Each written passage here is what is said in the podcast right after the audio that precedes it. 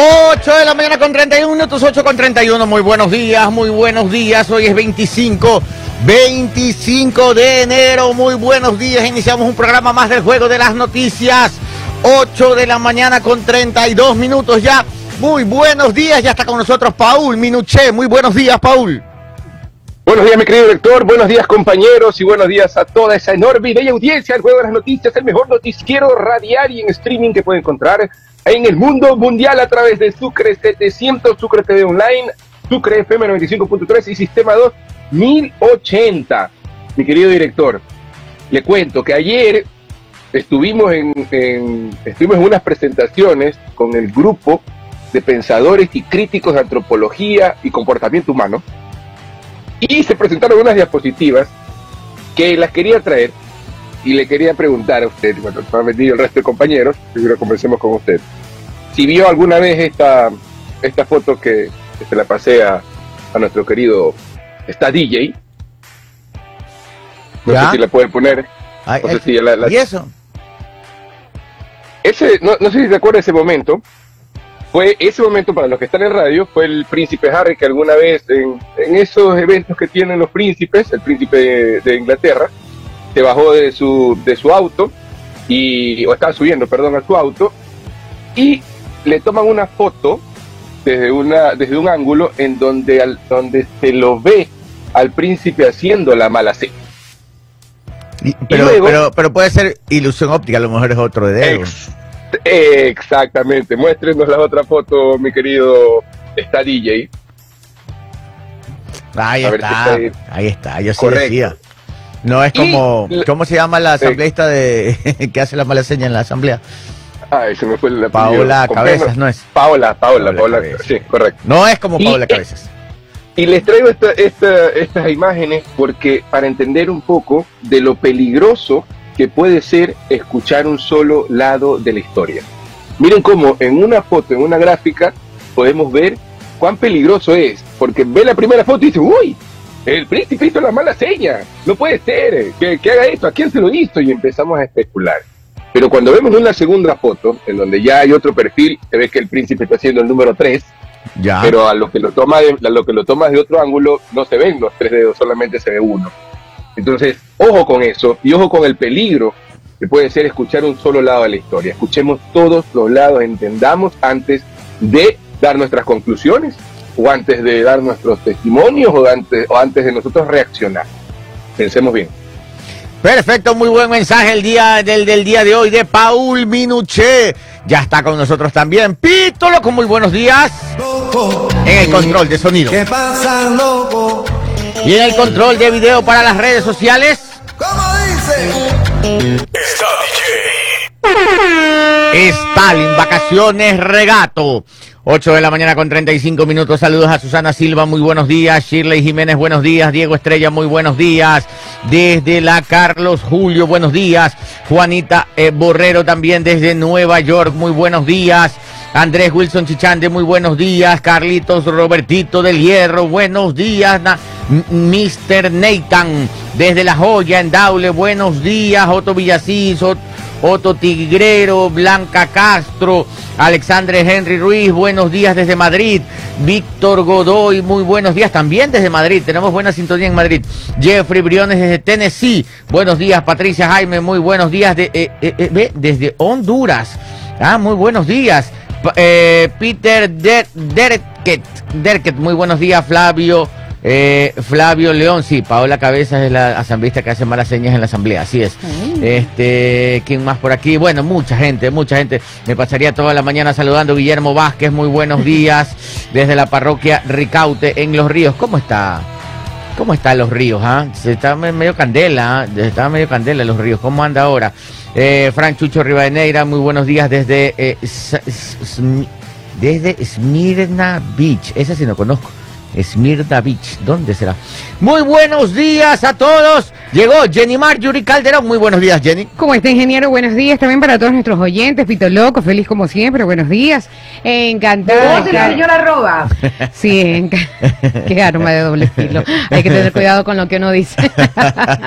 8 de la mañana con 36 minutos. Buenos días para todos. Feliz jueves. Buenos días. Eh, para de entrada, ¿tienes el video de Stalin Vacaciones Regato? Bueno, se aprobó en primer debate. Atención. Qué cosita. Pónganse pilas. Ya se aprobó eh, el informe eh, de, para el primer debate, el informe para el primer debate del proyecto del IVA. Ah, sí. que claro. viene en una propuesta mixta. Sube al 13, del 12 al 13% para siempre.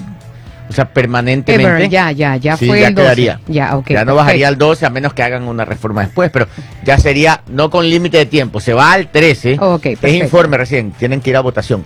Y de ahí del 13 al 15, o sea, esos dos puntos adicionales temporales por año y medio creo que es, hasta el 2026 si no me equivoco. Eh, año más, creo que es año, año y medio dos años, algo así. Ya, ya voy a ver exactamente la noticia que la tenemos ahí adelante.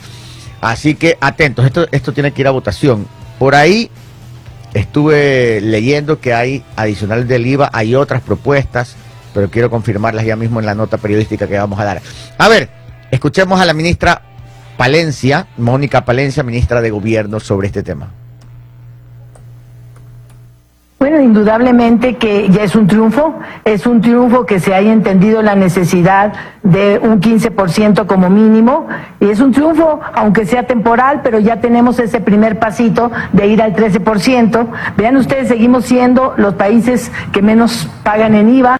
Aquí nuestro vecino del norte, Colombia, tiene un 19%, pero vamos teniendo esos, esos éxitos. Pero con una oposición anticipada, porque ya la- dos bancadas, la de la Revolución Ciudadana incluso ha dicho que ellos van a votar en contra y el Partido Social Cristiano pues también no votó a favor de, que esta sea la medida a aplicar. Ahí está, así es, Partido Social Cristiano se opone a esta medida eh, que es para financiar eh, el conflicto interno, es para que, la, para que los policías y militares tengan dinero para esta guerra que están librando contra el narcoterrorismo. Leamos el documento del Partido Social Cristiano. Jenny Marjorie ahí, Sí, claro. ya. Bueno, vamos con el, el informe. 8 de la mañana con 38 minutos, bancada legislativa, las 6. Las 6 y aliados, eh, dólares para invertirlos en la seguridad, sí. Dólares para gastarlos en lo de siempre, no. El Partido Social Cristiano y la bancada de las 6 y aliados presentamos hoy nuestro informe de minoría en la Comisión de Desarrollo Económico de la Asamblea Nacional. Planteamos una contribución exclusivamente para ser invertida en la lucha contra la inseguridad, especialmente terrorismo y narcotráfico. Producirá 1.040 millones durante los años 2024 y 2025, plazo de su duración. Será pagada exclusivamente por las sociedades y no por los ciudadanos. Excluye también a las micro, pequeñas y medianas sociedades. La contribución será del 3.25% de las utilidades eh, de las sociedades obtenidas en el periodo 2022 que se declararon en el 2023. La lucha de las seis y aliados contra la delincuencia es un hecho probado desde 1984. Lo que no haremos es votar por impuestos que perjudican las economías populares y benefician a un Estado depilador que se niega a achicarse. Bancada de las seis y aliados. 8 y 40. Bueno, hasta que los políticos se pongan de acuerdo, el, El tiempo- pueblo seguirá Claro. sufriendo con la inseguridad. Y el tiempo sigue transcurriendo y Sí. la deuda se sigue haciendo más grande. Sí, yo por Ujú. eso siempre digo, ¿por qué no ponen a los asambleístas a discutir en Nueva Prosperina? A ver si los tiempos y la parsimonia con la que discuten Claro. y filosofan es me mismo. levanto y me tomo un cafecito y luego vuelvo y discuten. ¿En qué nos quedamos? Sí, Es complicado. cojo el, cojo el vuelo el martes de mañana porque los lunes no voy a Quito. Claro. Luego me regreso no. el jueves de noche. Exacto, porque ya tengo que estar el fin de semana Sí, acá, ¿me sí, entiendes? no, con la familia.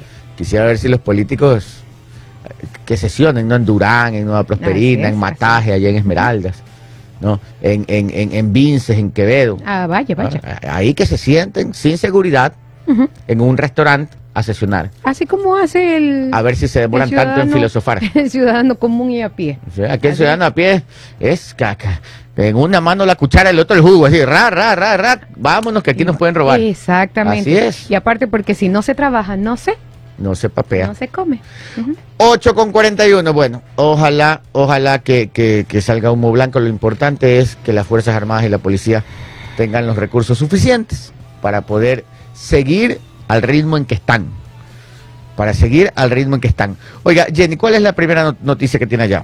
La que usted acaba de dar. Ya, el alza ya. del IVA. Pero la tiene ahí más... eh, sí, sí, más, más, más. a ver, vamos más extensa. Ok, con cinco votos a favor, la Comisión de Desarrollo Económico aprobó, aprobó el informe para el primer debate de la reforma tributaria de Daniel Novoa, que plantea un incremento del impuesto al valor agregado.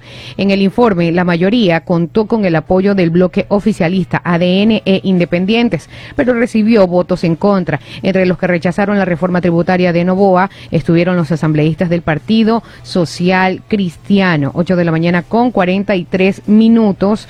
Eh, Jorge Acaitur, Acaiturri, legislador de esa bancada, anticipó que presentó un informe de minoría en el que se plantea una contribución del 3.25% especial y trimestral para las empresas con grandes utilidades. Esta contribución se pagaría por dos años. Para- pero Valentina Centeno, asambleísta de ADN y presidenta de la comisión, dijo que la recaudación propuesta por Acaiturri solo alcanzará 1.040 millones por dos años, mientras que la propuesta del informe de mayoría podría generar 1.700 millones anuales. 8,42.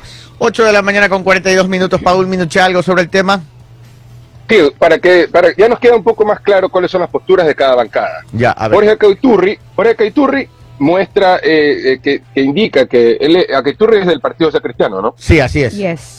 Acaiturri del Partido Social Cristiano eh, eh, dice que eh, se presentó un informe de parte de, su bancada, de Social Cristiano, donde plantea una contribución del 3.25% especial y trimestral para las empresas con grandes utilidades. Y esta, esta contribución se pagaría por dos años, 3.25% especial y trimestral para empresas grandes y que pagaría por dos años, pero empresas que, que tienen utilidades grandes.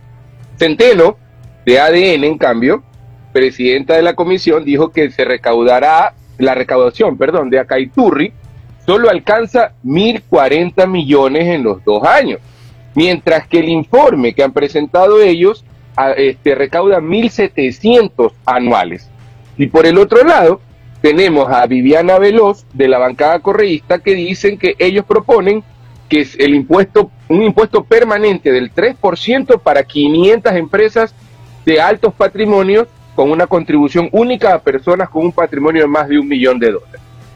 Esa Son es la vieja tres. confiable, porque Eh, todos los gobiernos le han puesto patrimonio, este impuesto, dicen por una sola vez a las grandes fortunas, pero todos los años renuevan por una, so- renuevan por una sola vez. Todos los años, Correcto. cada que hay una crisis, por una sola vez, ya van como tres una sola vez.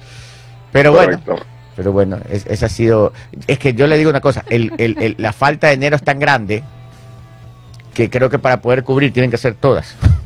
sí, Sí, es verdad. no solo el IVA, tienen que hacer esa, más la contribución especial, el, este, focalizar los subsidios, tienen que hacer todo. Claro, es un, es un trabajo Sí. mancomunado, no Sí. puede ser algo de una sola que nos resuelva todo.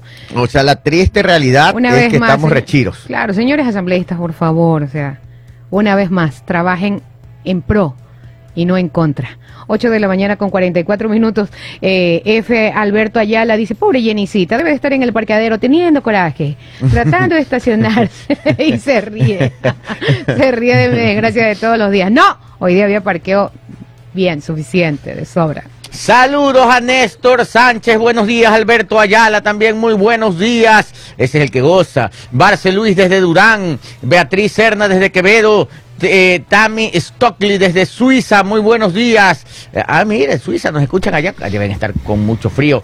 Max Hola, desde Ge- Ge- Gary, Ga- ah, Garímides es una, no, pues Garímides o Ganímides, debe ser- no, no sé si existe aquí, pero esa no era la estrella donde supuestamente venían los extraterrestres. Ganímides, Sí, Ganímides. Ganímides, sí.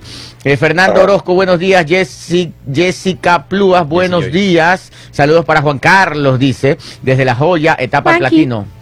¿Quién más por acá? Oiga, hay mucha gente, ah, Ronnie Sí, mucha Cho, gente y pocos likes. Sí, sí.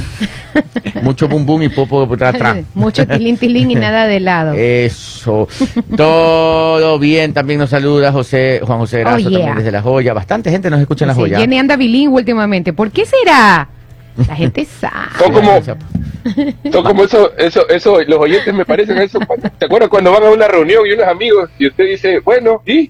¿Y quién pone la primera? Y todos se quedan viendo. Y nadie quiere poner like, ¿no? Ese es como el IVA, más o menos, en la asamblea, ¿no? Todos dicen necesitamos recursos y cuando toca poner los votos para el IVA, Ah, sí, nadie nada, aparece. nada. Y todos Pero saben. son ¿no? reclamones, así es. así Oiga, es. mire, a mí lo que más coraje me da, lo que más coraje me da es cuando el político sale y dice es que la solución es sencilla. Ah. Disminución del tamaño del Estado, cobrar lo que no se ha cobrado, renegociar la deuda. Es fácil, y por fácil. Dios, qué fácil Es que fácil. suena. Que lo haga. Yo les voy a dar un datito chiquito, ¿no? El otro día yo hablaba con un buen amigo, yo lo quiero mucho, un buen amigo mío, es asambleísta, muy acti- activo en un partido político importante, todo, ¿no? Y son mis panas, pues nos estábamos conversando, me dice, lo que pasa es que nadie ha renegociado la deuda. Digo, por Dios, ¿cómo que nadie ha renegociado la deuda? No leen las noticias, es político. Digo, oiga, solo, solo en el año 2020, Lenín Moreno alivió la deuda, Ah, pues, renegociándola en 17.400 millones de dólares y cogió y, y que le tocaba pagar en los siguientes 3, 4 años, no me acuerdo, la cogió y la estiró hasta el 2030. Solo ahí ¿Cómo se llama el ministro? ¿Cómo se llama el ministro? Richard el- el Martínez. joven. Richard Martínez. Él, rene- él renegoció la deuda en 17.400 millones de dólares y en la renegociación ahorró mil millones, me acuerdo. Y la bajaron la tasa de interés en, ese, en esa época. La bajaron del 9.3, imagínense, anual, al 5.2. Con eso ahorraron mil millones. Y la, y la lanzaron a un plazo a 10 años, ya tocaba pagar. Pero ahí hubo una renegociación. Lazo también renegoció. Y no solo esa renegoció en el gobierno Moreno, también renegociaron un tramo pequeño, me acuerdo de la deuda china. Entonces, Ah, todos han renegociado, claro. Este Lazo pues tuvo enormes fallas después que Claro. todo el mundo tuvo coraje, pero sí O renegociaron. sea, Entonces, una buena y nueve malas. Entonces Claro, eso opaca, pues, claro. ¿no? El- pero el- sí el hubo renegociaciones, que- que entonces, hubo. ¿por qué no renegocian? Porque no leen las noticias. y la otra es achicar el tamaño del Estado. Discúlpenme, o sea, yo, yo, yo recuerdo solo en, en, en, en la época desde que se fue, este, desde que se fue Correa, ¿verdad? Eh, Ya terminó ese gobierno y todo. Acuérdense que el siguiente gobierno Moreno cerró el, ¿se acuerda que el Ministerio del- del Joven? ¿Se acuerda? Sí, claro. Ministerio de la Felicidad. Se cerraron Abraza un árbol, abraza. ¿Se acuerda? un árbol. La, la SECOM, que era la Secretaría de Comunicación, Claro. Uy, ni me tenía digas. 500 empleados. No podía ni hablar. ¿Qué, qué estrés con la SECOM? Tenía 500 empleados. ¿Saben cuánto quedaron? 500. Con Moreno. Se eliminó, ya no era ministerio, ya no era ministerio, pasó a ser una secretaría y terminó bajando de 580 empleados. Entonces, y, y- y- y existieron muchos más casos de ahorro, ¿no? Eh, pero, pero, y cuando dice, a reducir el... Sí saben que hoy en día, si quiere usted reducir la masa salarial de lo que es el gobierno, ya casi el 80 o 90% son doctores, policías, bomberos, o sea, ¿cómo? Claro, llega un punto en que ya no ¿Cómo le puedes entiendo? reducir. ¿De dónde más vas a Ajá, recortar? exacto. Mm. Algo se podrá hacer, pero, pero, pero, señores eh, políticos, ¿sabes qué es lo que más coraje me da? Es que ellos saben. Ellos saben que eso es para el discurso nomás. Claro. Charlie arroba, buenos días. Hola, ¿cómo están? Buenos días. Y, y si en un ministerio, digamos, hay 200, dice, no, reduzcan a 100, pero tal vez operativamente el ministerio no va a poder andar con 100. Entonces Así ya es. llega un punto en que no se lo puede hacer. Pero bueno, eso es lo que siempre se ha dicho toda la vida, ¿no? Claro. El discurso político y lo que la gente también, también repite, porque lo escuchan tanto que ya, ya se les hace parte del discurso también. Pero que de- lo repita un ciudadano está bien, pero que lo repita alguien del gobierno. Pero porque Pero- sabe que el ciudadano eso- ya sabe que... Eso. Le voy a dar dos ejemplos claves de esto. Antes Eso que no nada, está bien. Bueno, saludos a. Montañita. No, a todo ese personal que está surfeando y en este momento están en la arena sentados tomando un descanso, escuchándonos en el juego de las noticias. Saludos a. Cristian Arbains. ¿Cómo? También, sí, Cristian Arbains. Arbains. Sí, está ahí sentado en la arena, dice, está respirando. Sentado frente al mar. Tun, tururun, tururun, tum. Mil besos yo le di. Y de ahí se va a meter otra vez a surfear. Dice, ya con este saludo coge tres olas más. dice. Qué bonito. La playa de Montañita como tal es extensa, no es Sí, bonita. Pero es la parte más bonita es la área de la punta. es la playa de Eso es Montañita. Chéverísimo. Y Olón es una maravilla. No, no, Olón es otra cosa. Diez minutos para las nueve de la mañana. Dos ejemplos. A ver. El mismo Daniel Novoa, Ujú. En época eh, de campaña. El petróleo bajo tierra. Salven el Yasuní. Ujú. Ah, sí, ahora. Y ahora, chufe. Prórroga. ¿Y Nos puede dar ahora? una prorroguita más porque se van mil millones, lo que siempre dijimos aquí. La gente, la gente Claro. como no sabe, ay, dejen el petróleo bajo tierra, ay, ahora nos tienen que subir el IVA porque perdimos mil millones. Entonces con el IVA vamos a coger esos mil millones que se perdió. Así de sencillo, señores. Entonces, Pero dentro de lo malo, lo positivo. Porque ah, es una persona, el presidente, que acepta. Ah, él ha que- corregido, pues. Exacto, que Ya. acepta que En hay que corregir corrige. esto y que, bueno, ya se puede. esa es la ventaja de tener un presidente que va corrigiendo en el camino, porque lo otro también fue lo del IVA. Subo Claro. al 15. No, que no. A ver, vengan bancadas, a ver cómo es la cosa. Ok, ya, subamos al 13 y el otro temporal, ya. Ya, ni para ti ni para mí. Entonces ahí va La negociando. lleva, lleva. Pero bueno, esas son cosas cuando tú dices, llegas y te sientas y te das cuenta de la triste realidad. Una cosa con guitarra, otra con Es violín. decir, ¿cómo es la frase? Una con Una guitarra. cosa otra- sí. Sí, una bueno. con violín, otra con No me acuerdo cuál fue la de la... Ah, la de Lazo, ¿se acuerda? ¿Cuál? Voy a cerrar el Cenecit. Llegó y dice, no, y si hay que seguir con el Cenecit. ¿Se acuerda? Sí, señor. Ya, Así entonces es. todo- Y eso pasa a todo nivel, porque a veces en empresas privadas también, pero ¿por qué no haces esto, esto, lo de acá? Ya, pues siéntate ya. Siéntate lo- ya, ajá, lo, ajá. pues en vez de estar hablando tanto. Eh, otro ejemplo también que Ay, le no, pasó. qué feo que son esas personas que sí que hablan. Ya, No, espérese, ah, otro Ah, ejemplo de autoridad. Ajá. Acuérdense en campaña, este, el alcalde. Voy a quitar las rejas del malecón. Después, Claro. Chuzo dice, no, es que la verdad es que ya estando aquí me doy Ah, cuenta que las rejas son necesarias. Son Y le puso hasta más ¿no? altas. ¿Te acuerdas? Exacto. Sí, le puso Claro. cerco eléctrico. cerco eléctrico, Cerco ajá. eléctrico. Porque por allí, pues eso Es subían los que vendedores yo, veía y- todos los días cómo escalaban. Qué habilidad de esas personas. Ah, Tenían sí. una funda gigantesca de cachitos, Cachitos. en un brazo Ajá. y en el otro iban escalando. Sí. Y dos segundos ya estaban del otro lado. Y era impresionante la habilidad de... Pero, pero. Para las Olimpiadas estaba. ah, yo sí he hecho, por ejemplo, par veces el recorrido. ¿Estás trepada de- la reja? No, Ah. de ir al malecón, yo de ir al sí con mi funda de cachito. Es lindo, es lindo el malecón, sabiéndolo A mí me encanta. Y lindo. sino que últimamente Es es lindo verdad. caminar en la mañana es muy bonito. Eh, ¿Sabe que yo viví? fresquito, fresquito. fresquito, ¿Sabe que cuando yo Corre un frescor. Yo recién Corre me casé. Un frescor. Cuando yo recién. Qué goza, Pues ¿no? sí, por gracioso. Yo cuando recién me casé, Ajá. siempre había querido vivir en el centro. Nunca había vivido en el Mm, centro. ya, y frente al río. Ah, bien. Entonces fui y alquilé un apartamento frente al malecón. La gente dice frente a la ría. Sí. Frente a la ría. Y era chévere. Frente al río Guayas, pana, frente Abría la ventana. Ujú. Cha, cha, cha, y- Sí, qué cha. Y ahí siempre veía los conciertos de Alvarito. ¿En Que serio? Alvarito vivía al lado, pues. Ahí donde vive Daniel Novo ahora, el presidente, Ajá. ahí vivía Alvarito, pues. Ah, ya. En ese mismo apartamento. Ok, ok. Entonces ahí estaba, como Alvarito estaba en campaña, Alvarito hacía ahí a veces mítines y todo. Entonces yo abría la ventana y escuchaba los conciertos. Y los otros conciertos que también eran los de los del MAC al frente. Ah, ok. Y ahí se presentaban Sí, artistas claro, internacionales. presentaban, Entonces sí, sí, sí. yo abría la ventana y me sentaba ahí con una violita a escuchar el concierto. Bueno, siempre, siempre hay actividad allí. Y ahí era chévere porque con mi esposa no teníamos hijos, pues recién casados. Y, y- y viví pocos meses ahí, pero fue chévere. Me fui porque no había parqueo. este.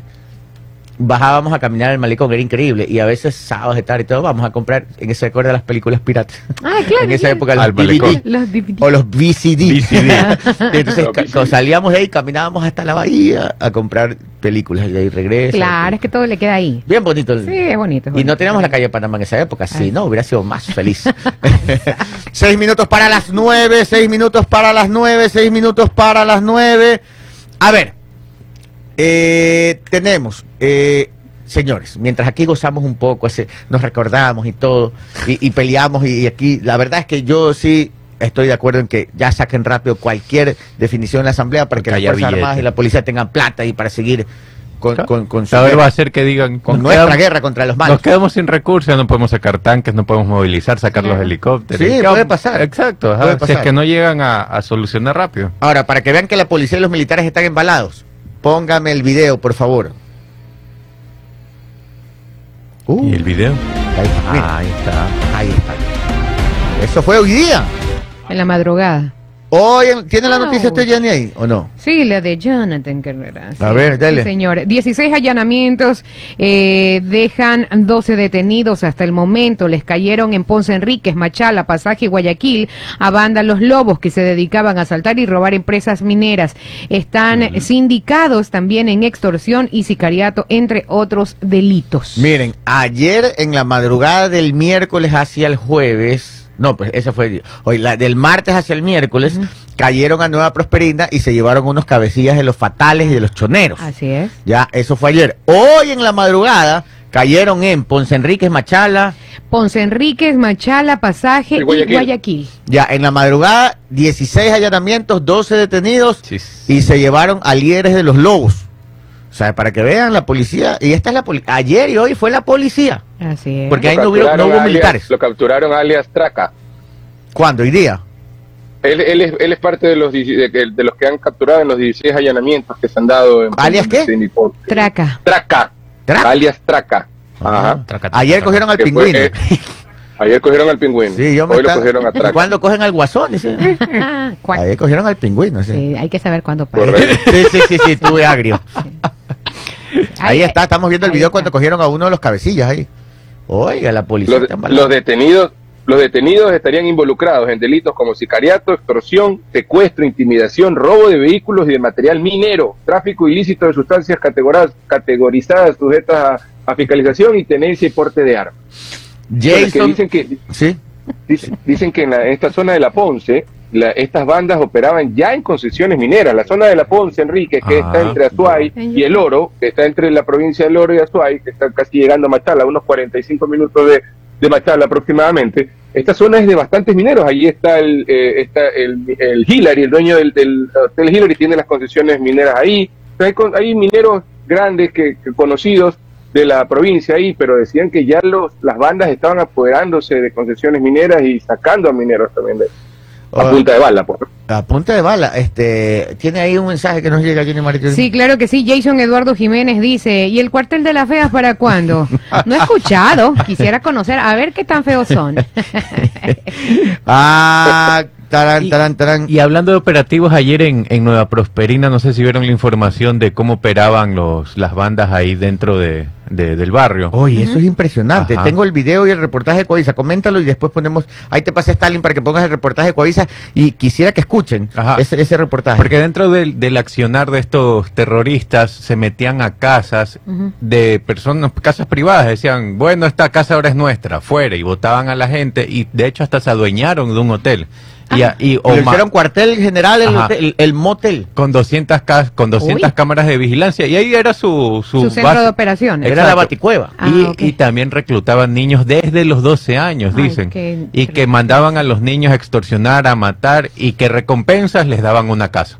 O sea, tú matas a alguien o extorsionas por acá y nos te regalamos una casa que no era de ellos, sino de que le habían quitado que le a alguien. a alguien. Exacto. Oh. Sí, niños de 12 años 12 dueños de casa. Y, la, y, y. Ecoavisa ingresa a Nueva Prosperina y entra a esas casas que eran de niños. De Ya. ni- niños chiquitos, 12 años y cal. Ajá. Y les daban casa en parte pago. Las casas vacías, no tienen ni un mueble, nada, porque eran de niños. Son Claro, niños, pues. Claro, ¿qué pueden Es increíble. Oiga, esto es, pero ponga el video de Coavisa que vale la pena. Gracias, eh, damos el crédito a Coavisa, que Coavisa hizo este reportaje y quisiera que escuchen. Esto es increíble, impresionante. Vamos a pasar el video en Sucre TV Online. Escuchen los amigos de la radio que se escuche clarito. ¿Todavía no está el video? Sí, 8 con 50. No, no, fui yo, yo le pasé tarde. Esta vez fui Ah, yo, ya, sí, sí, ya, yo fui yo, fui yo, fui yo. Pero- Pero 8 de con 59. ¿Te acuerdas que hablaban que Nueva Prosperina era de las ciudades más peligrosas del mundo? Claro. Aquí está el, el top el top 5. En tercer lugar está Nueva Prosperina. En primer lugar está México, Colima, con 330 mil habitantes y 600 homicidios. Ay, Eh, mío. de ahí sigue en México mismo, en Zamora, con 310 mil habitantes y 552 homicidios. Y de ahí viene Nueva Prosperina, con 363 mil habitantes y 560 homicidios. Esto se habla en el año 2022. Claro, Nueva Prosperina es uno de los sitios más peligrosos del mundo. Y El que tercero son- más peligroso del mundo. Y que son ciudades señor. que no están en conflicto bélico. Hay que, que- Ahora sí. A- ahora sí. pero- Ahora sí nosotros, pero en el 22 no estábamos en conflicto bélico. Exacto. ¿Tienes el video? Ya está. Escuchen este reportaje de Coavisa que habla de cómo operaban las bandas y reclutaban niños de 12 años en Nueva Prosperina. El tercer lugar más peligroso del mundo, Nueva Prosperina. Escuchen. Estas son las habitaciones de un hotel ubicado en Ciudad Victoria en el sector de Nueva Prosperina. Según un informe de la policía, sus dos pisos y diez habitaciones estaban al servicio de las bandas de los Águilas y Fatales, donde instalaron su principal centro de operación criminal. Según revelan los agentes, los verdaderos dueños fueron primero extorsionados y finalmente sacados de sus inmuebles por los delincuentes. y desde ahí disponían sobre el territorio qué tipo de, de extorsión iban a realizar, tanto a locales comerciales, a viviendas, a buses, a tricimotos, pero todo el mundo tenía que llegar a pagar eh, la extorsión. Los investigadores explicaron a Televistazo que 5.000 casas de este sector están invadidas por la mafia. Menores de edad eran usados como custodios y para esta tarea les daban armas, droga y motos. La organización delictiva le pide que asesine, que venda droga, que reclute a otros menores y con eso pagan su cuota mensual, pero un menor de edad desde los 12 años ya tiene una casa que es propiedad de él, sin documentación legal que le respalde. Los verdaderos dueños de los bienes, por temor, no denuncian. Ni siquiera hay enseres dentro de las casas. La policía ha investigado el caso durante dos años. Así, según los agentes, estas organizaciones criminales han logrado expandir su economía ilegal. Es impresionante. Cinco mil casas. Impresionante. Dios mío. Ujú. Oiga, dicen por aquí alguien eh, que las penas para las personas que hacen esto debería de ser mucho más fuerte todavía, porque reclutan menores. Son los que están reclutando a estos niños que muchas veces vemos, ay, nos asombramos de ver a, a- a jovencitos tan pequeñitos y ya extorsionadores y eso, pero no sabemos qué es lo que hay detrás. Esta- No, y también Jenny, y también Jenny, solamente ¿cu- cuánto promedio eh, de- tenemos por casa en Ecuador, que cuatro, cuatro, cinco personas por casa en Ecuador. Póngale Sí. cuatro. Ponle cuatro. Son 20 mil, son 20 mil personas que dejaron sin hogar. ¿Y dónde se fueron esas 20 mil personas? Y que sin poder denunciar, sin, sin poder denunciar porque, ¿Qué porque tienen temor a que los asesinen. Claro. Claro. pues. No había pensado en eso. En las familias que. Oye, que ¿cómo que- recuperas a esos, a esos niños? Y- niños. y- ¿Cuántos y- niños serán? Y cómo los propietarios vuelven a sus, a sus inmuebles, porque es difícil también. Claro. Aparte, a pesar de que ya, ya los hayan sea, retirado de allí. En mi caso dice, regrese que ya está todo bien, regrese. Yo, Yo en, en mi caso me quedaría donde estaría, donde, donde, donde estoy. Ah. Oiga, esto no es... voy a regresar. Bueno, es que no podemos decir que la, la realidad supera la ficción porque supera, esto superaría a Ciudad de Dios. Se vieron la película Ciudad de Dios y eso es basado en hechos de la vida real. ¿Sí la ha visto? No, Tienen- pero sí tienen que verla, pero referencias, sí. Ci- Ciudad de Dios es la historia de las favelas, Sí. de las de las de los narcoterroristas de las favelas en Brasil, en Río de Janeiro. Pero ni en Ciudad de Dios se ve que le quiten casas a familias y dárselas como parte de pago a niños por, por, niños de 12, por actuar en 14 temas de sicariato. Y Eso son- ni ahí se que ve. sí- son niños que ya son, son drogaditos porque es- les dan droga para que sigan. Así es. Asesinos. Lo que, Y- lo que sí se vio en, en la serie Narcos, creo que fue, que Escobar, eh, Escobar trabajaba con los niños en, en- en los alrededores que andaban con radios para informarles cuando la policía estaba dando vueltas o cuando ya la DEA lo estaba siguiendo, Claro, para saber por dónde estaban los americanos. claro. Es un pro- Eh, no, no sé. no sé. No, no, digo que de, de lo que decías los niños, un programa dedicarse solo, o Es sea, que- algo A muy, muy fuerte. Por eso te digo, sí. ¿cuántos serán y cómo los vas a recuperar? O sea, el trabajo, ahí sí vas a necesitar un, que ingrese un organismo internacional en colaboración con el Ecuador para hacer un, un trabajo focalizado En estos en niños. estos casos, en estos casos. Es verdad. Sí, mira lo que hablábamos aquí el otro día con el rector de la universidad, eh, la UNIL. La UNIL.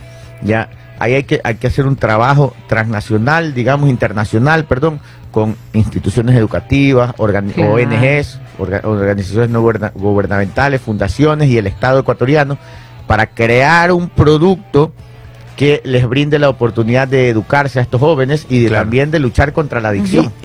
Y también no solo con... Niños, no jóvenes. Porque- O sea, la, la, la solución no es crear más cárceles, pues no. No, No, no, y, estos niños y estos Claro. niños y jóvenes, ¿cuál será la situación de la familia de estos Claro. niños? Porque condición debe de ser eh, durísima. triste ajá. Entonces no claro. solo trabajas en el niño, sino en su núcleo familiar. Porque Así. madre y padre tal vez están muy afectados o, o por cómo terminaron. O sea, es muy complejo el tema. O son partícipes también. son- También, ajá, entonces li- es un- Lamentablemente son cómplices. Tiene que ser un trabajo integral en el Déjeme ver de la si familia. saque este tema. Ah, Este tema ahora- para hacer un programa, déjeme hablar, sabes que hablemos con el ex ministro de Bienestar Social, este Ah. Vicente Tallano podemos hablar Ah. con él y si invitémoslo la otra semana para hablar cómo se han manejado estos casos en otros lugares, ¿no? Ah, me claro, para tener alguna referencia, claro. Increíble, sí, me parecería y ahora esto, sí. esto es lo que pasa en Nueva Prosperina. Todavía no sabemos lo que pasa en otro lado, porque César Ruiz nos menciona que no es el único lugar en donde han quitado casas. Hay que ver en dónde más Claro. ha tenido este, este- esta forma de esto operar. debe de ser ya un modus operandi. Tiene que Claro. ser. Y no, y no, no lo sabemos, ¿no? Y, y nos asombramos. Cuando ya pensábamos que nada más nos podría asombrar, aparece algo como Es verdad, Ajá. es verdad. Uno dice, ya lo he visto todo. No, ya hoy en día estamos viendo cosas que, que no solo nos sorprenden, nos parten el alma. Ah, Es como sí, una sí, no. canción dice que eh, este caos desafía la imaginación. Sí. Porque Sí, ni sí. en nuestra imaginación más grande. Imagínate el peor panorama. Exacto, ni ahí. Ni así, ni así. 9,5. 9 con 5 Y- y- corte comercial. Sí, Paul. Bueno, antes, antes del corte, y solo para que reflexionemos los que, los que estamos en casa y los que estamos escuchando, esto es parecido a que si usted a su hijo no lo educa, lo deja perder, ¿eh? cuando usted sea viejito, ese hijo no va a poder atenderlo a usted. Y no va a poder hacerse cargo. Eso está pasando ahorita con el EPOR y me, y me, y me apego a la, a, la, a la frase de mi director de que nos parte como país, porque tener a chicos, tener a jóvenes que después van a ser el futuro de la patria, en este momento como están, a nosotros que después vamos a ser ya viejitos, ¿qué, qué patria nos va a esperar? ¿no? ¿Cómo nos van estas personas después a, a atender a, lo, a, a, los que ya estamos mayores en este momento en nuestro país? Pensar bien, pensar bien en casa. 9 con 6, 9 con 6. Eh, vámonos al corte comercial. Volvemos Corte. enseguida con noticias importantísimas, porque así como se ha sorprendido con esto, tenemos otras noticias que también Como Estados a veces ¿no? uno se queda loco. Sí. Vamos. Ya volvemos. 9 de la mañana con 8 minutos. Estamos contando otros temas. Ah, Estamos aquí discutiendo otros temas dato súper interesantes. Pero no podemos desclasificar. No, eso no podemos Es que aquí, para, no les voy a contar, pero aquí el señor director no entiende ciertas dinámicas de la vida, de Sí, los no. jóvenes de ahora. La verdad es que las dinámicas de la juventud han cambiado, entonces le estaba preguntando a Jenny que me explique cómo son las nuevas dinámicas de la juventud. Claro, claro, claro. El- mire, el personal de Radio Sucre es diferente. Usted se percata que aquí no hay gente normal como No, tienen No, otra dinámica. tienen otra dinámica. La verdad es que todos, sí, todos, todos, todas y todos. Todes. Este, Todes, Ok, todes. 9 de la mañana con 9 minutos vamos con el resumen de noticias, ¿te Vamos, parece? perfecto. Vamos con el resumen de noticias. Recuerde también dejarnos su like y su comentario a través de nuestro canal le fue la luz a Paul El juego de las noticias en Sucre TV online. 9 de, la ma- 9 de la mañana. Ya vengo, profesor, permiso. Bueno, vamos con el resumen. Después de un video publicado por la vicepresidenta Verónica Abad eh, de crear 25 mil plazas de trabajo para los ecuatorianos en Israel, la Cancillería del Ecuador eh, desmiente dicho logro porque esa gestión pues fue realizada por eh, a cargo de Gabriela Sommerfield desde diciembre del 2023. Esta noticia con Solito es de hace tres días. Pero bueno, el ministro de Economía, Juan Carlos Vega, señaló ante la Comisión del Régimen Económico de la Asamblea que encontraron a la Unidad de Análisis Financiero y Económico, UAFE, totalmente desmantelada, con pocas capacidades técnicas, con poca tecnología y una oficina en Quito. Se cree que su destrucción fue en los gobiernos de Moreno y Lazo. Más información. Tiempo. Deje de opinar ahí. Ok. Yo no estoy de acuerdo con eso. Porque miren, ¿quién era la directora de la UAFE en el gobierno de Lenín Moreno? ¿Se acuerdan? Era Diana Salazar. Entonces, ¿quién en su sano juicio puede pensar que Diana Salazar desmontó la UAFE? Si Diana Salazar es la mujer que en este país más ha hecho en la lucha contra el crimen organizado, las bandas eh, narcotraficantes y, y- y- y- y los grupos de corrupción. Y eso no, es en no está en tela de duda. No está en tela de duda. Entonces, ¿quién en su sano juicio va a pensar que Diana Salazar desmanteló la UAFE? Y después de Diana Salazar, yo me acuerdo que vino, estuvo un tiempo Polo Quirós. Leopoldo Quiroz. ¿eh? Leopoldo Quirós, ya, Leopoldo Quirós. Leopoldo Quirós cogió la UAFE después. Y discúlpenme, Polo Quirós con la UAFE llegó a ser hasta el vicepresidente de la UAFE a nivel mundial. Entonces, ¿cómo pueden decir que la desmanteló? Continúe. Ok, eh, 9 de la mañana con 11 minutos. Eh, Elizabeth Otavalo, madre de María Belén Bernal, víctima de femicidio, dice que a pesar de la sentencia pronunciada en mayo del año pasado, que condenó a Germán Garcés a 34 años y 8 meses, el caso continúa en la justicia debido a la apelación de las partes que se realizará este 1 de febrero al mostrar inconformidad en la sentencia. Wow. 9 de la mañana con 11 minutos. La canciller Gabriela Sommerfeld anunció que en los próximos días llegaría al país una delegación del gobierno mexicano para analizar varios asuntos, entre ellos la situación del ex vicepresidente Jorge Glass, quien se encuentra desde el 17 de diciembre Sigue pasado en la Embajada de México en Ecuador y está a la espera de que se tramite su pedido de asilo político. 9 de la mañana con 12 minutos. En febrero, Iván Saquicela concluirá su periodo como presidente de la Corte Nacional de Justicia y ya suena el nombre de la jueza Daniela Camacho para su reemplazo, ¿Ve? quien ante los medios de comunicación, eh, Camacho ya se perfiló como candidata y dijo que quiere empoderar a la Corte respecto a la perspectiva de género e hizo un llamado para que todas las funciones del Estado se unan porque, lamentablemente, el narcotráfico se ha infiltrado en las instituciones públicas públicas. 9 de la mañana con 12 minutos y Será ya para... hermana de nuestro compañero Camacho. Puede ser. Ah, mira. Muy inteligente, claro. No lo dudo. 9 de la mañana con 13 minutos y ya para finalizar, para los amantes del cangrejo les tengo una noticia. A ver. La primera veda de cangrejo No. rojo y azul ya está definida. Será del 1 al 29 de febrero del 2024 No. por motivos de que se van a reproducir. por motivos de reproducción de estos crustáceos. La fecha coincide con el feriado de carnaval, wow, que será desde el lunes 12 y martes 13 de febrero. La medida rige para todo el país y consiste en la prohibición de la captura, transporte, posesión, procesamiento y comercialización interna y externa del cangrejo. Así que la veda empieza el 1 O de sea, febrero. Tenemos hasta el otro miércoles para comer Para cangrejo. comer, ¿usted come cangrejo? El- pero ya está desmenuzado. Uy, le falta calle. No, yo no. A ver, usted come cangrejo. Yo veo a la gente tres horas martillando para un poquito de comida. yo no, eh, No, vea, no. sé comer la soy ten- la- las patitas y la tenacita. No, yo no. Y no me gusta. ¿Sabe por qué no me gusta? O sea, ¿Por qué? me gusta la joda de. Del de allá, de estar ¿Sabe ahí. El ritual. A ver, ¿qué? Le- le- le- romper, no sé comer carapacho. Ya. Ya. Romperlo todo, Mm. sacarle y poner en el. En el arrocito. Poner en el arrocito, Ya. ponerle. Y estar saca y saca y saca. Y lo más divertido es cuando te le, te le chineas la, la- Porque tú tienes un pan al lado siempre que se saca el aire. Y cuando se descuida se lo cambia. y esa es la joda para mí. Eso es lo más bacán. ¡Ay, te me cogiste el mío! es chévere, es divertido. Es muy divertido. Y la cerveza, Ah, dice. y el acompañante, pues, de los Nah, cangrejos. porque si no es con cerveza, ¿para qué la cangrejada? La verdad es que sí. Sí. Fuera Este- de broma. Miren, les tengo un dato.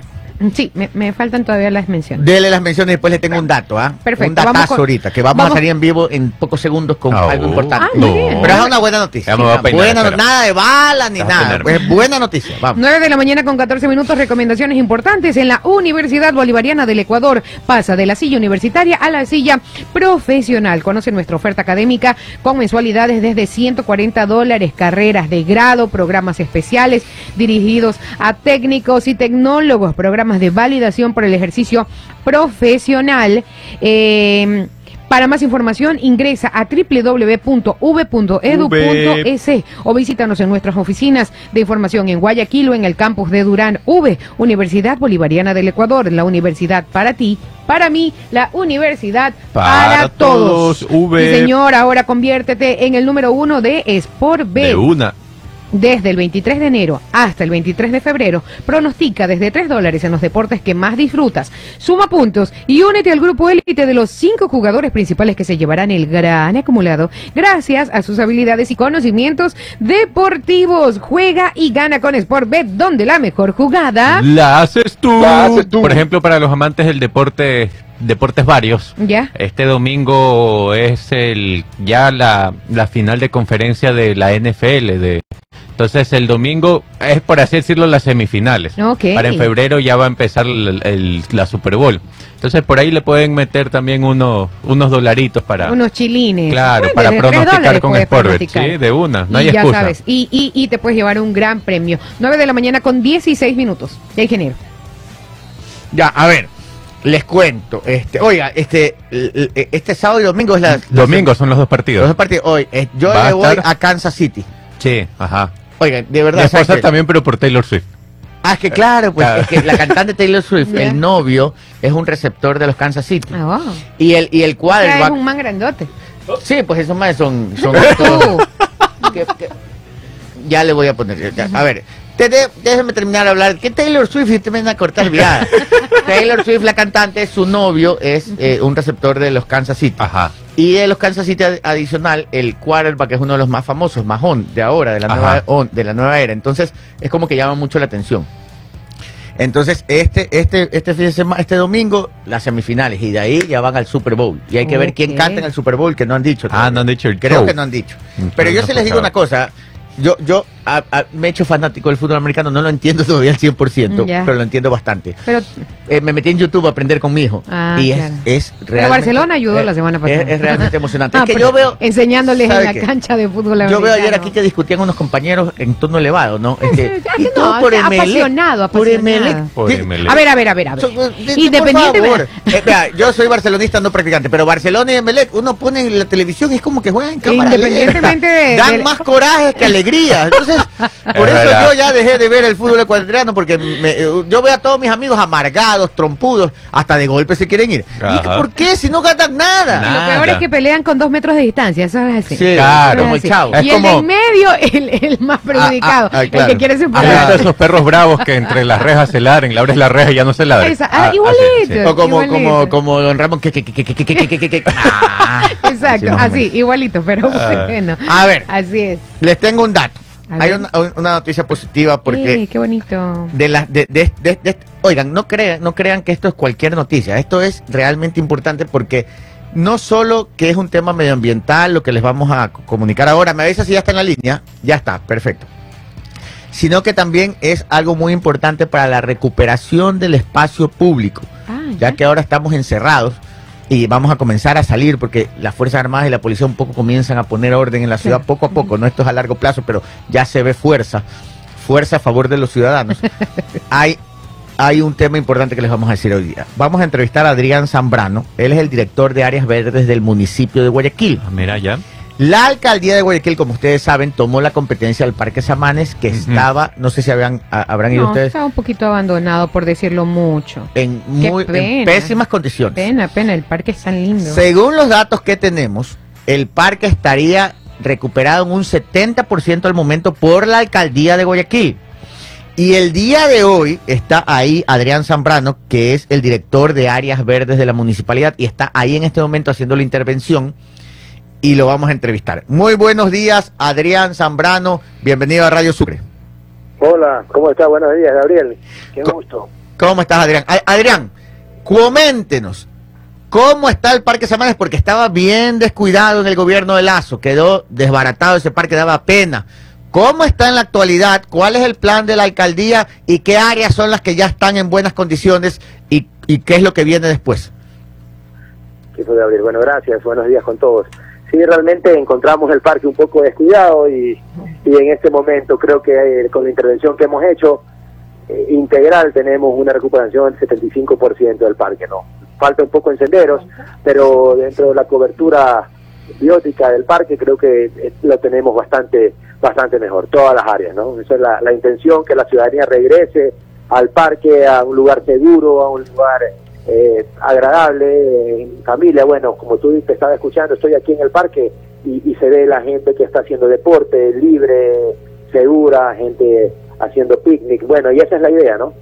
Claro, yo, yo, a mí me encanta mucho ir al Parque Samanes porque ahí habían, pues un tiempo quedó eso bien descuidado, eh, conciertos, ferias, me acuerdo que inclusive los fines de semana se unen grupos, por ejemplo, los dueños de los perritos Hosky, Claro, que ahí está el es economista Calderón, Ajá. van cada 15 días y se hacen grandes reuniones, usted ve cientos de perritos Hosky que se reúnen ahí los propietarios, o sea, realmente un lugar de encuentro.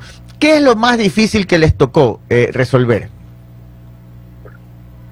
lo más difícil que el- la, la- la anterior la anterior la anterior administración entienda que este parque no es de, de los funcionarios públicos sino de, de la ciudadanía. Eso fue el- al principio un poco no y ahí creo que, que con el conocimiento y las ganas eh, se facilitan las cosas no y con esta visión que tiene nuestro señor alcalde Aquiles Álvarez y su disposición que hay que recuperar el parque pues creo que y con el apoyo se facilitan las cosas.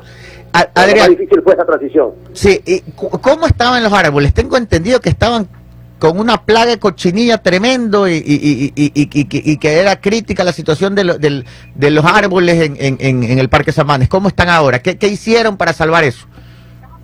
Bueno, los árboles que están mayormente afectados, estamos haciendo nuestro protocolo, que lo estamos aplicando también en la ciudad de Guayaquil, eh, podas, endoterapias, control fitosanitario, y, y primero identificando, Gabriel, pues, ¿no? la identificación importante, cuáles son los árboles mayormente afectados, y en eso es intervenir inmediatamente. ¿Y Entonces, si tú- y se han logrado rescatar? Sí, sí, sí, sí, sí, gracias a Dios tenemos tenemos tenemos resultados favorables, como todo, y siempre explico, ¿no?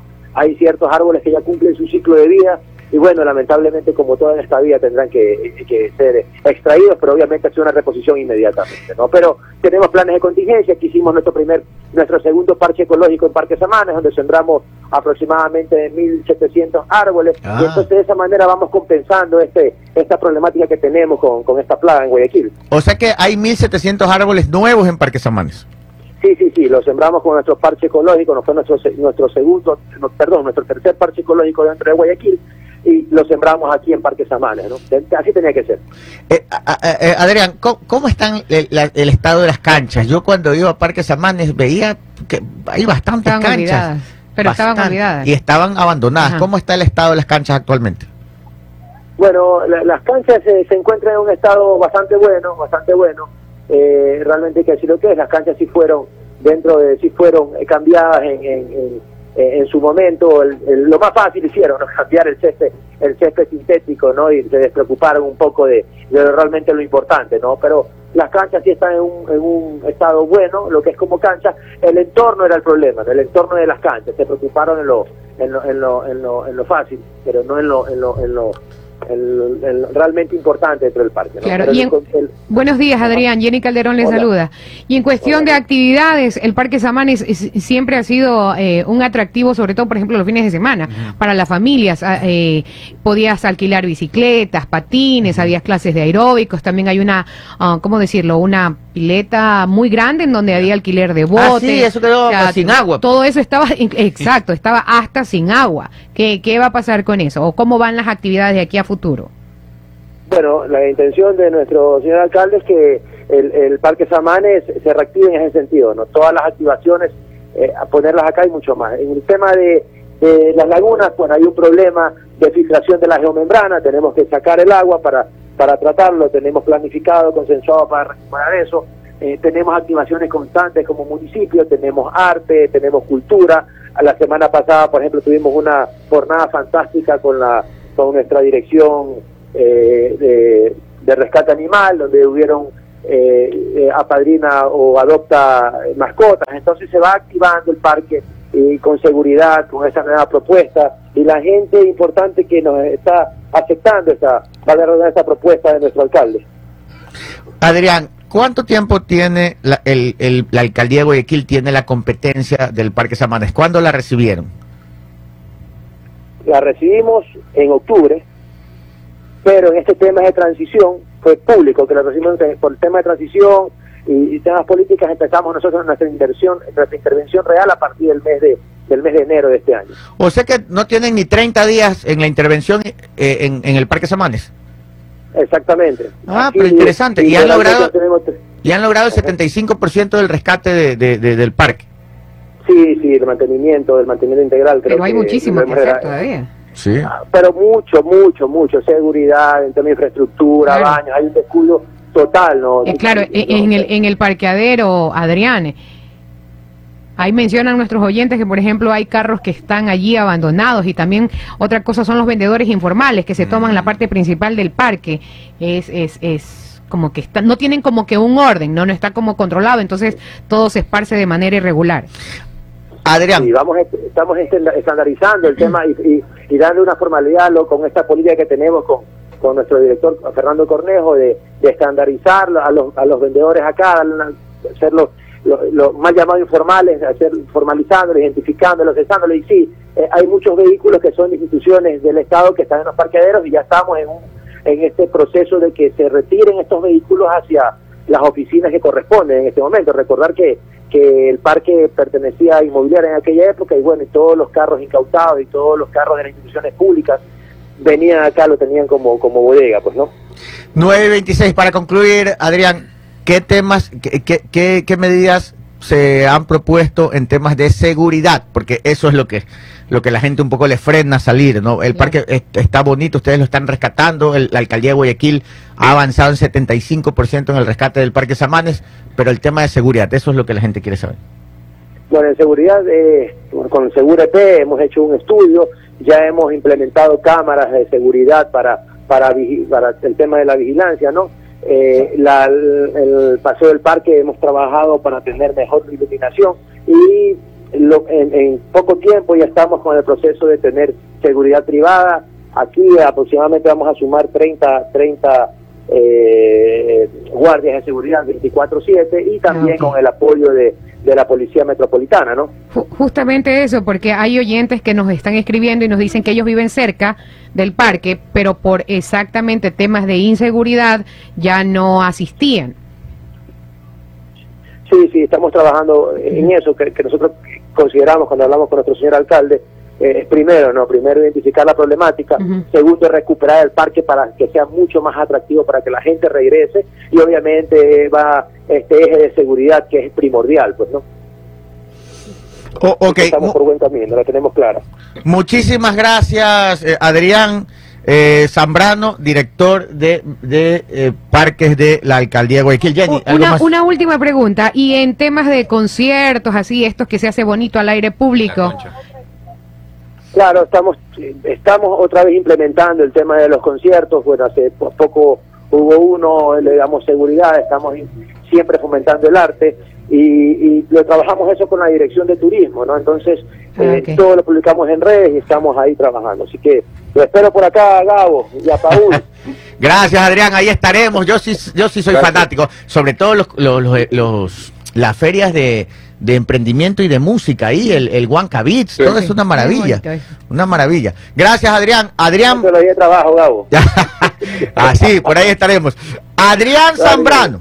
Un abrazo. Director de áreas verdes de la alcaldía de Guayaquil, informándonos que el Parque Samanes está siendo rescatado. Han avanzado en 75%, falta mucho por hacer. Van a rescatar el lago, están haciendo eventos culturales, tienen temas de seguridad en coordinación con Segura EP, circuitos cerrados de cámaras. Van a reorganizar a los vendedores informales. Y la iluminación, que seguramente está Sí, dentro de eso, ¿no? Está claro. Las canchas están, eh, dice que ya, eso sí, las encontraron ya en mejor estado, pero el entorno lo están recuperando. Buenas noticias para que el guayaquileño pueda recuperar un espacio. Oiga, para concluir, hay un señor que lleva tres días aquí preguntando esto. Sí. Qué manera de, de, De de- de- sí, de pelar. dice. Este, discúlpeme que le diga así, pero eh, ¿dónde está aquí? Dice, ah, dice, a ver, ¿dónde Jorge? Bejarano. Ya, dice Jorge Bejarano, ya dejen de hablar de los parques. Sí, sí. Eso ¿Quién no es el no. dueño de la finca donde se guardaba tanta droga en Vinces? ¿Y yo Aquí. qué voy a saber? Pues acaso me has visto cara de policía, cara de Pero- investigador, pero de para- Sherlock Holmes? para Anda, dejarlo- pregunta a la policía, ¿por qué me preguntas a mí? Para dejarlo tranquilo, Más claro.